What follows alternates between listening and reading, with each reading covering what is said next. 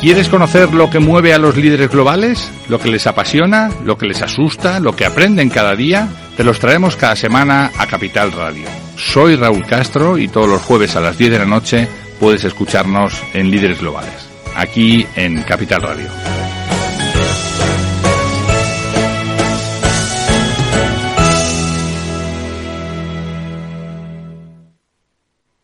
Neynor Homes les ofrece inversión inmobiliaria con Meli Torres.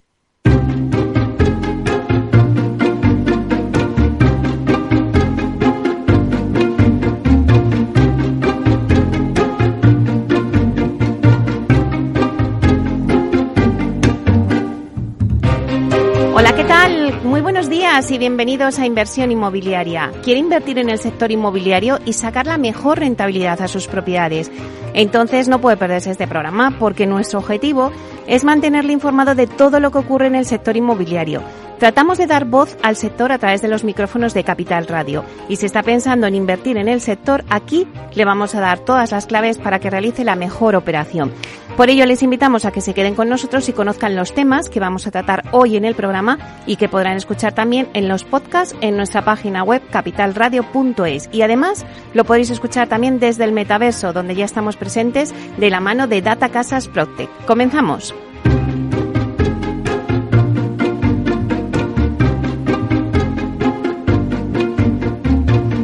Bueno, pues hoy en nuestro debate vamos a hablar del modelo colaborativo entre promotor y constructor.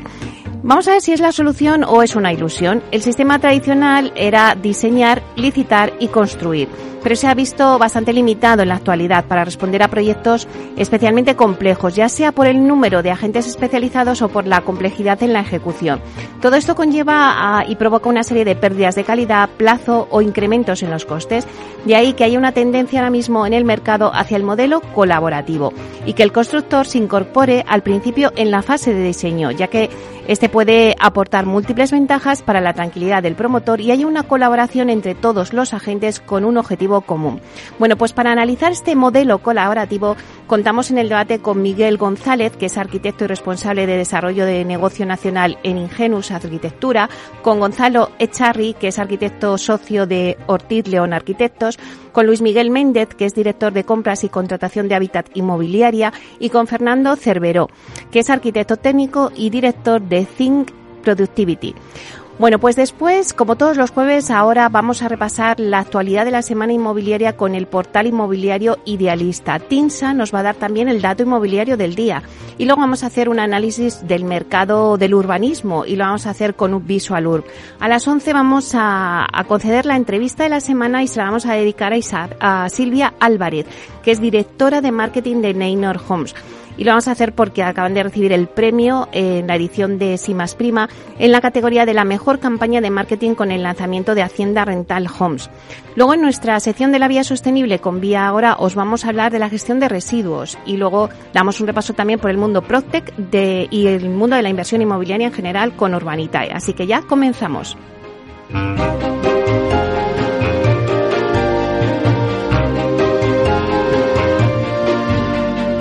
Inversión inmobiliaria con Meli Torres.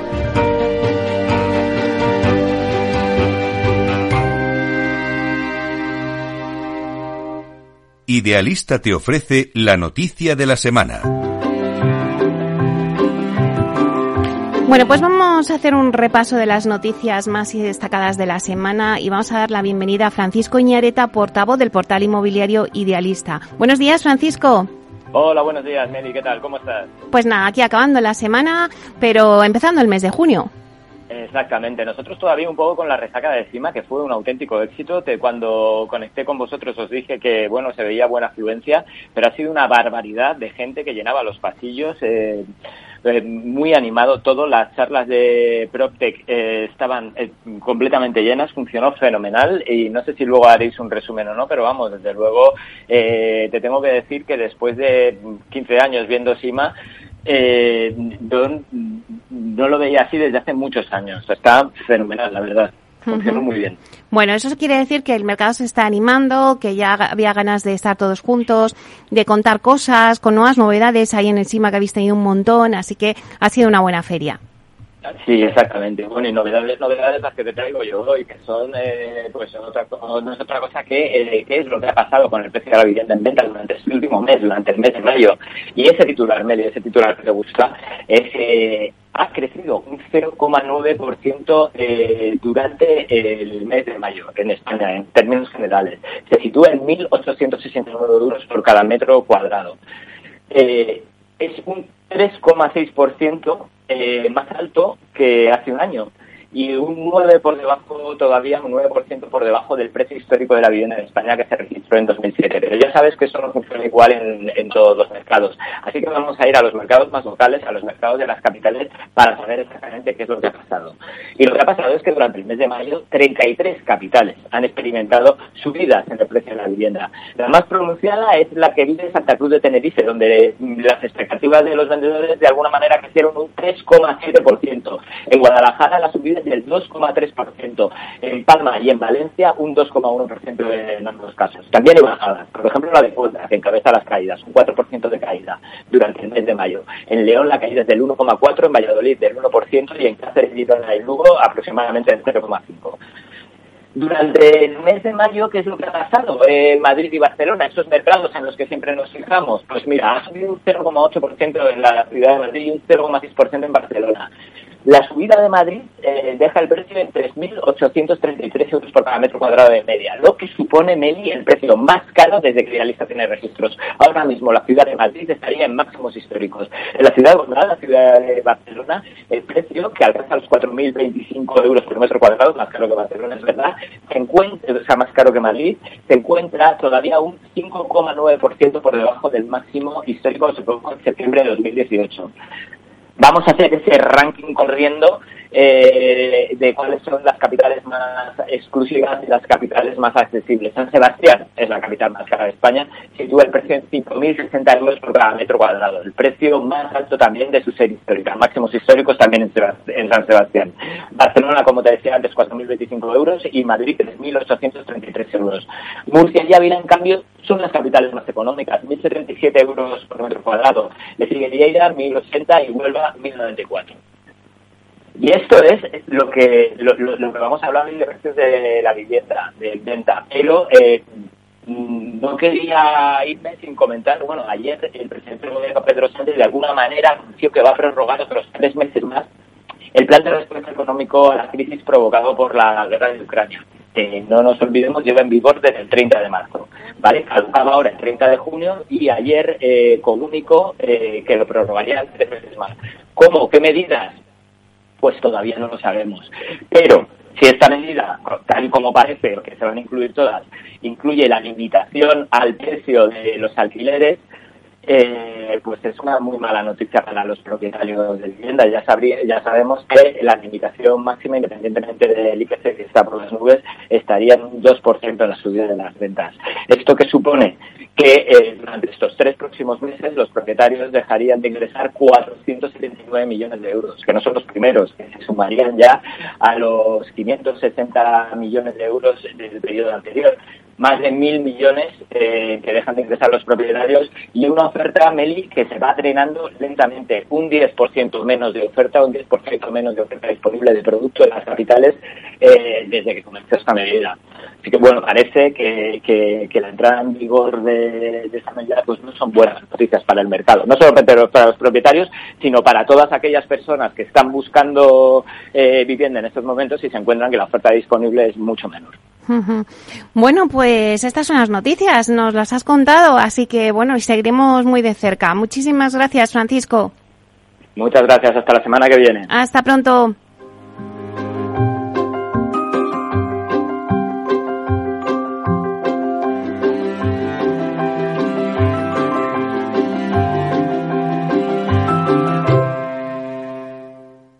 El dato del día con Tinsa.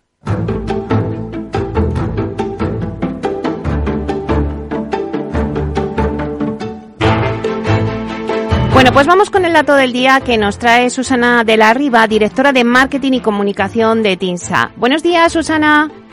Hola, Meli, buenos días, ¿cómo estás? Bueno, pues como le decía Francisco, pues ya eh, finalizando la semana, pero empezando, empezamos nuevo mes de junio. A ver qué nos depara el mes de junio. Sí, sí, pues bueno, esperemos que buenas noticias y buenas vibraciones, ¿no? Que ya parece que cuando se acerca el verano todo se, todo se anima un poquito más. Eh, mira, pues yo hoy te voy a dar unas pinceladas, eh, hablando un poco de esto, que yo creo que nos van a servir para ir abriendo boca a la publicación del IMIE de vivienda, perdón, el IMIE, el informe de vivienda en costa de Tinsa, que sabes que publicamos todos los años en torno a estas fechas y que lo haremos dentro de, de unas pocas semanas. Mira, nos vamos a fijar en el dato de compraventas en el litoral español durante 2021. Según el Ministerio de Transportes, la actividad en el conjunto de los 467 municipios costeros que hay en España superó en 2021 los niveles de 2019.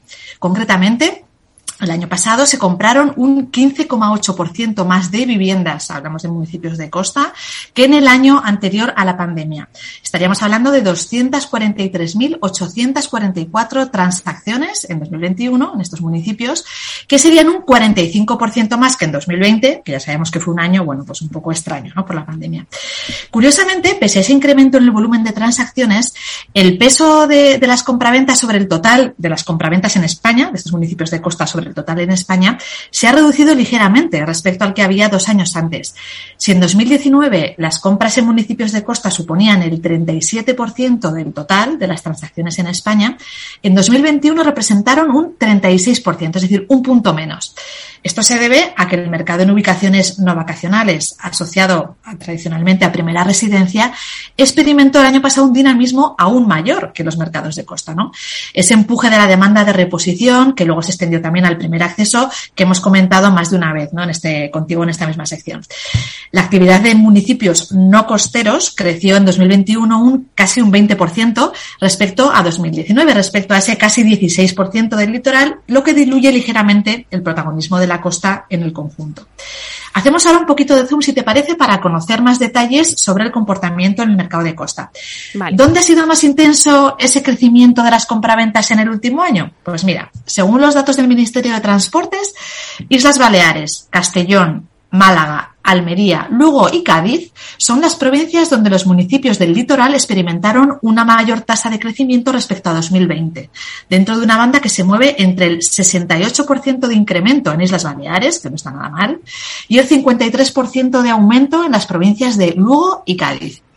En Baleares y Málaga, y en menor medida también en Almería, las restricciones a la movilidad internacional por la pandemia fue lo que bueno, pues hizo que se note ese freno del mercado en 2020, que luego experimentó una rápida recuperación al año siguiente, en el 21. Si la comparación la hacemos respecto a 2019, el año prepandemia, sería Lugo la provincia donde más han aumentado las compraventas en el conjunto de los municipios de costa de la provincia respecto a dos años atrás, eh, un 55%. Y le seguiría Huelva con un 35% y Castellón con un 33% más de compraventas respecto a 2019.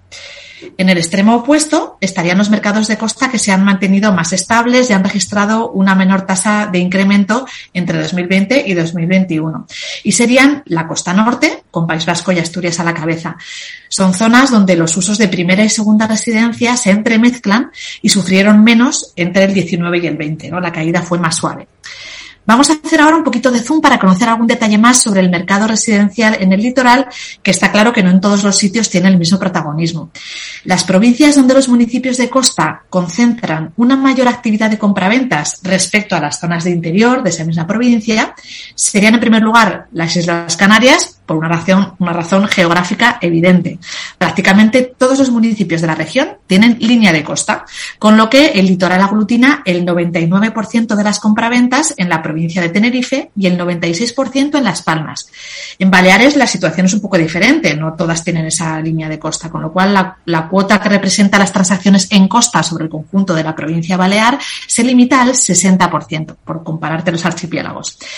Eh, en Almería, Cádiz y Pontevedra, los municipios de costa concentran un 75% o más de las compraventas de la provincia, con lo cual estarían en ese grupo de provincias donde tiene más relevancia la costa respecto al, al resto de provincia. Y en el extremo contrario, el menor peso del mercado de costa en el total de transacciones de la provincia lo encontramos en Granada, Vizcaya y Lugo. Damos una última vuelta de tuerca y entre las provincias cuyos municipios de costa aumentaron las ventas por encima de lo que lo hizo el resto de la provincia, destacan por este orden Lugo, Baleares, Cádiz, Almería y Málaga. Así que, Meli, todos estos datos al final lo que nos muestra es que podemos dar por reactivado oficialmente el mercado de costa en lo que a compraventa se refiere, tras haber registrado un crecimiento del 45% respecto al 2020 de la pandemia, situando el volumen de transacciones un 15,8% por encima de lo que vio el mercado de costa en 2019. Bueno, pues está claro, Susana, eh, el mercado de costa se anima, se ha reactivado, así que hay que seguir ese mercado porque nos va a dar muchas noticias eh, a lo largo del año. Muchísimas gracias, Susana. Un placer, como siempre, Meli. Un abrazo, chao. Hasta pronto.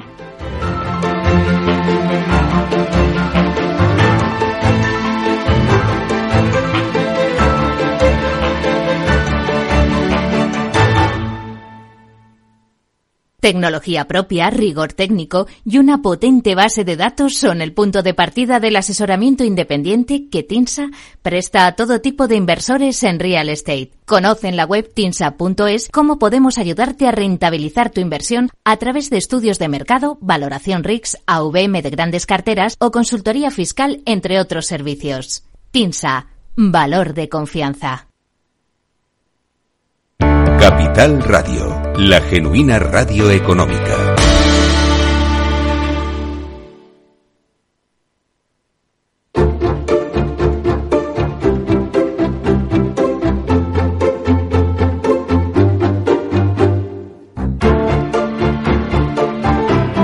Es el momento del análisis.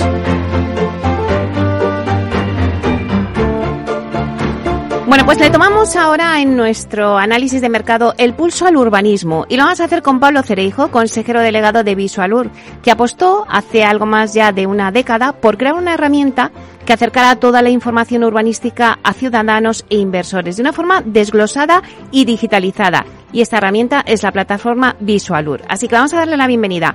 Hola Pablo, buenos días.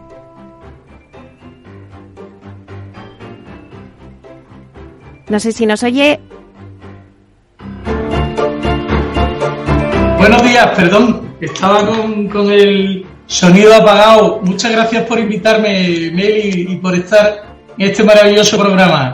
Bueno, Pablo, eh, tienes muchas novedades que contarnos. La última vez hablamos de que habéis cerrado un acuerdo con el Colegio de Arquitectos, pero creo que ahora habéis avanzado en nuevos acuerdos. Cuéntanos. Pues sí, pues sí. Eh, como sabes, eh, en nuestra idea de, de, democratizar el urbanismo, de hacerlo sencillo, de hacerlo simple, pues estamos, pues eso, hemos firmado un acuerdo con el Real Estate eh, Business School, que es el máster este de inmobiliario de RIPS eh, extraordinario, pues los alumnos de este máster ya pueden acceder a la normativa urbanística para hacer su trabajo fin de, de, máster y sobre todo y sobre todo pueden estudiar la normativa de los casos que tengan que, que, que realizar en, en el máster. Ya sabes que firmamos con el Colegio de Arquitectos, también hemos firmado con la Unión Europea de Peritos Judiciales de Investigación Inmobiliaria,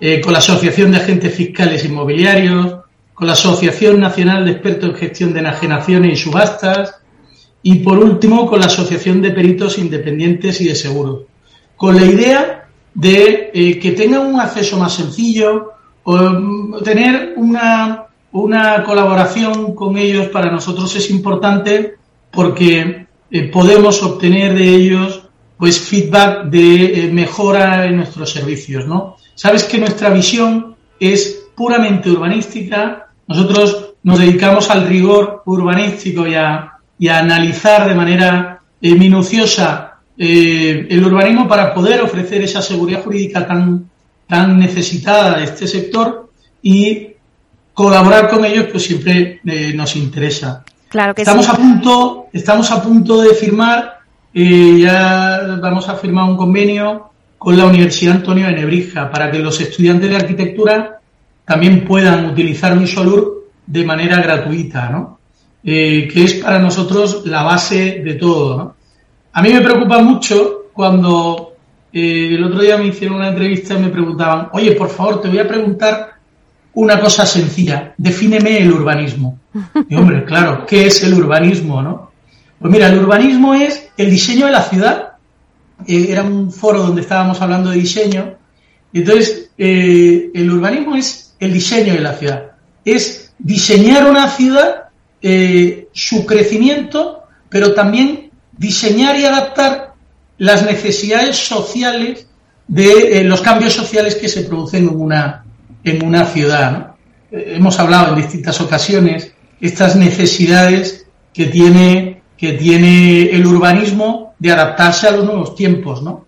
Esto del alquiler, del alquiler del B&B, eh, eh, oye, y, puedes hacer una vivienda turística o no, pues Madrid ha estado bastante ávido y bastante rápido en, el cambio de la normativa y en adaptarlo sobre todo para ofrecer seguridad jurídica. Pero vamos el urbanismo es eso, el diseño de la ciudad. Vamos por partes, Pablo. Eh, lo primero, ya eh, esta herramienta VisualUR, ya no solamente, ya tenemos que modificar, ya no solamente es para ciudadanos inversores, sino también para estudiantes, para que puedan eh, utilizarla y sacar los datos. Así que eso también va por delante con estos acuerdos que has firmado. Pero cuéntanos eh, ¿cuáles son los beneficios de tener la información urbanística digitalizada como nos estabas diciendo? Bueno, es que tener, tener la información urbanística, lo, he dicho muchas veces, ¿no? Pero sí es verdad que, tenerla digitalizada es eh, fundamental para conocer qué es lo que tienes, ¿no? Es decir, saber eh, eh, en una ciudad cuántos instrumentos de planeamiento se están tramitando en el momento, qué posibles viviendas se pueden construir, cuántos desarrollos puede haber, que los tiempos de tramitación son fundamentales. Conocer por qué se está tardando tanto en llevar a cabo modificaciones puntuales que prevé la ley. Por eso yo digo tantas veces, no es tan importante cambiar la ley, sino aplicar la ley. Es importante conocer qué es, qué es, eh, dónde están fallando la administración pública a la hora de tramitar una modificación de un plan general o en tramitar un estudio de detalle no hace falta tanto cambiar la ley como encontrar el fallo, saber quién, quién, eh, dónde está el cuello de botella y resolverlo. Claro, ¿y qué ofrece entonces una herramienta como VisualUR? Pues ofrece datos. Sabéis que estamos en, la era del dato. Eh, saber la superficie de suelo urbano sin construir en una ciudad o en, o en, las tres o cuatro ciudades de alrededor para poder hacer un plan un plan eh, supramunicipal eh, es fundamental. Tenerlo de manera inmediata sin tener que hacer un estudio, conocer eh, por dónde va el crecimiento de una ciudad. Oye, mm, nos ha pasado en Boadilla del Monte, ha crecido tanto Boadilla del Monte hoy que aquello parece una ratonera, porque los coches, los coches intentan buscar salidas y está habiendo accidentes en zonas donde nunca los ha habido porque eran zonas tranquilas, porque ahora los coches están intentando llegar a la M50 como pueden, ¿no? ¿Y eso a qué es debido? Pues es que ha crecido mucho la ciudad de Guadilla del 2011 aquí, ¿no? Se han construido más de mil viviendas al año durante los últimos seis años y eso ha generado pues, eh, pues miles de coches y miles de ciudadanos que quieren ir a Madrid a trabajar. Y esa previsión se tiene con la digitalización. Pero no es eh, tanto una responsabilidad del ayuntamiento como de la comunidad autónoma, que es la responsable de las infraestructuras generales. Si yo le digo al director general de infraestructuras, yo creo que esto lo he hecho en distintas ocasiones, oye, aquí están, hay previsto crecer con 5.000 viviendas, eh, podrá eh, establecer un planteamiento de, de desdoblamiento de la 513 o de la 516 o de la 501 y adelantarse a los problemas que puedan haber, no retrasarse. Estos datos nosotros los tenemos. Es verdad que los tiene la propia Administración, porque la Comunidad de Madrid es quien aprueba el planeamiento. Lo que pasa es que no lo tienen digitalizado. El problema es que eh, yo te puedo decir el crecimiento de una ciudad a 5 kilómetros a la redonda de un punto concreto y decirte aquí se van a construir tantas viviendas. Y, esa, y ese estudio te lo puedo hacer en muy poco tiempo. en la Comunidad de Madrid se tiene que buscar los libros, pero hablo de la Comunidad de Madrid como puedo hablar de la Comunidad de Murcia o, de, o de Galicia o de Valencia, ¿no? Cualquier comunidad autónoma tiene que irse al papel a buscarlo. Cuando tú tienes digitalizado estos datos, puedes hacer estudios macro de ciudades que, eh, bueno, pues al final no, no nos podemos permitir el lujo de eh, tener a la gente estancada en un atasco como consecuencia de que no ha habido una previsión en la mejora de esas infraestructuras. Pero Pablo, ¿por qué crees que hay una dificultad de acceso a la información urbanística en las administraciones públicas? Porque está en papel, eh, eh, Meli. Aunque no te lo creas, aunque sea difícil de entender, está en papel.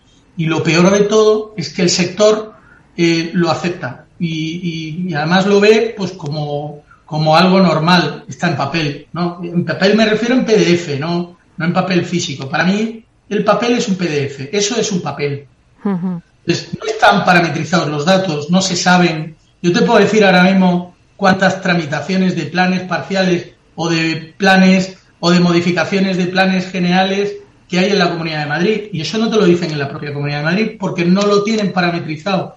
O en Murcia. Yo te lo puedo decir eso en cualquier punto de España. ¿Cuántos planes generales se están modificando ahora mismo en toda España? Eso es un dato, ahora que estoy hablando contigo, que voy a empezar a, a publicar y a, y a, contar. Claro, muy buenos esos datos. ¿Hay algún dato que nos puedes eh, avanzar?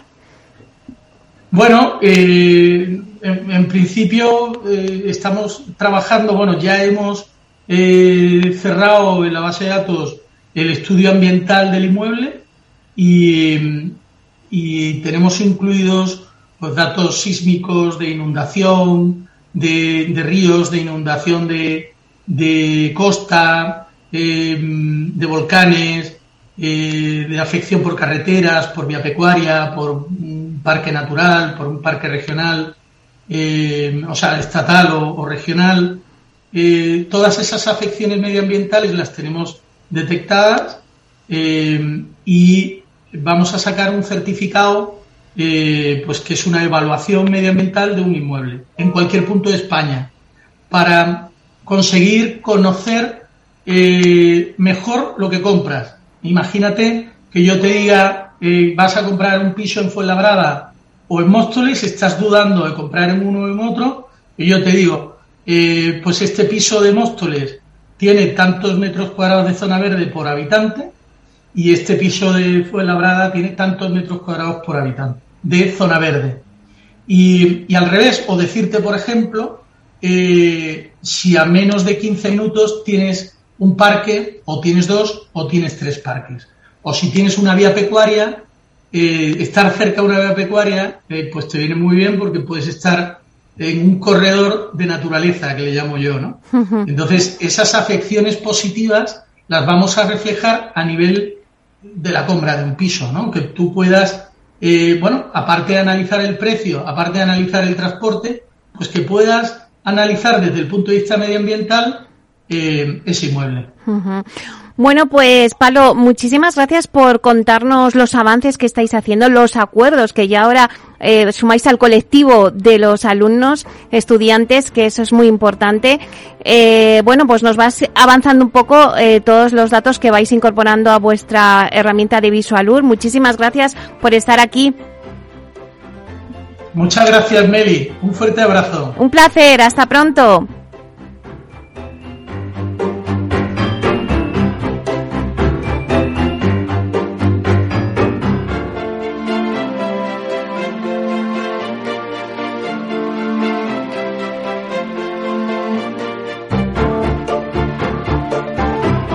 Inversión inmobiliaria con Meli Torres.